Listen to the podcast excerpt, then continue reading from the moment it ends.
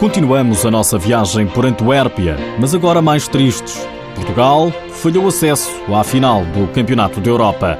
Hoje são nossos convidados o treinador do Benfica e do Sporting, que por causa de Paulinho não vai ter que torcer o braço. Mas primeiro, o roupeiro vai mostrar-nos o balneário da seleção. Seja bem-vindo ao TSF Futsal.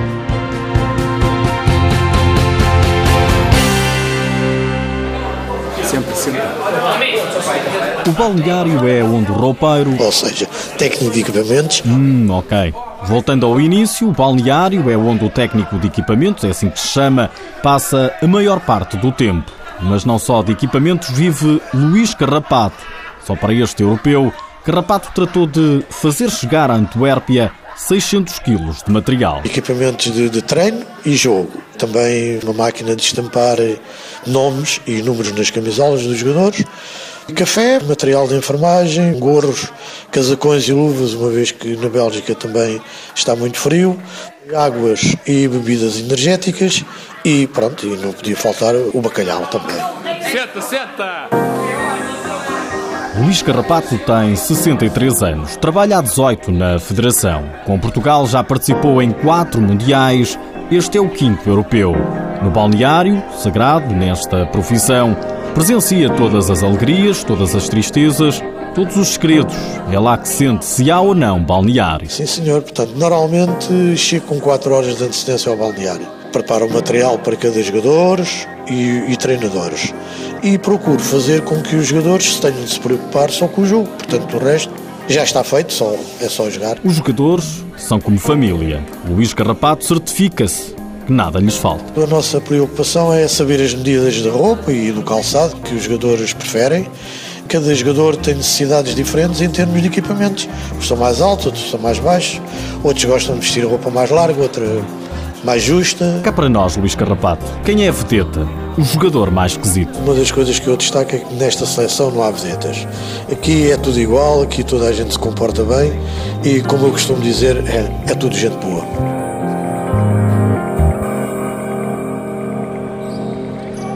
Triste o dia de ontem. A Itália voltou a eliminar Portugal. Portugal continua sem vencer os italianos em jogos oficiais.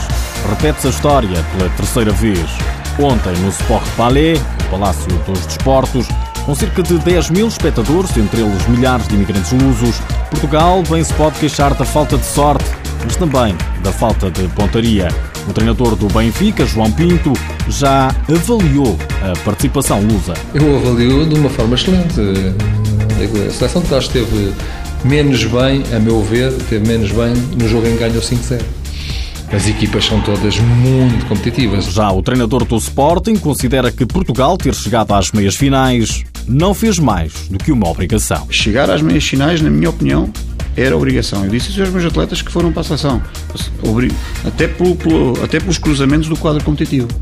Acho que era obrigação chegarmos às meias finais. Mas há um jogador que, Nuno Dias treina no Sporting, ficou fora do europeu. O selecionador escolheu 15 jogadores para o estágio, mas antes de viajar para Antuérpia teve que preterir um. A escolha recaiu em Paulinho. Era o jogador do Sporting em melhor forma.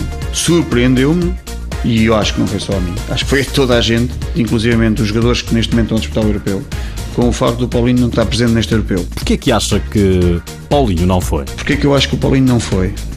Pois, essa é uma pergunta que eu não sei responder mas acho que merecia estar. Antes de Portugal ser eliminado pela Itália, o TSF Futsal questionou Nuno Dias. E se Jorge Brás tiver razão? Se a seleção conseguiu os resultados que eu espero que consiga, vou ter que achar que a seleção foi muito bem escolhida e que os jogadores que lá estão eram os melhores para lá estar. Quem criticava essas opções vai ter que dar o braço a torcer e dizer se calhar não. Se calhar o treinador tinha razão e teve as opções corretas. O que é certo é que, com ou sem Paulinho, Portugal está fora e Nuno Dias não vai ter que dar o braço a torcer. Na outra meia-final, a Rússia venceu a Espanha por 4-3. A grande final, Rússia-Itália, está marcada para amanhã à tarde, às 7 e um quarto. Já agora, não se esqueça que Portugal joga também amanhã, frente à Espanha. Não é um jogo qualquer, vai estar em jogo o bronze.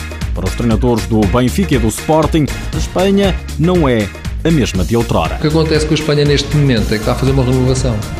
E ao fazer uma renovação está a perder um bocadinho daquilo que é um processo, passa-se por este processo sempre. Tradicionalmente é uma seleção forte, apesar de, na minha opinião, não estar tão forte como foi já em anos anteriores. Seja como for, a Espanha é tetracampeã europeia. O jogo está marcado para as 5 da tarde. Boa sorte Portugal, tragam pelo menos o bronze.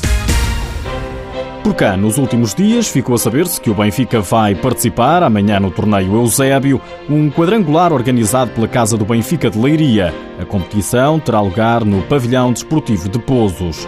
No Sub-18, Varela e Francisco Rodrigues, do Sporting, receberam a boa notícia que estão convocados para o estágio da Seleção Nacional, que se realiza entre 10 e 13 deste mês.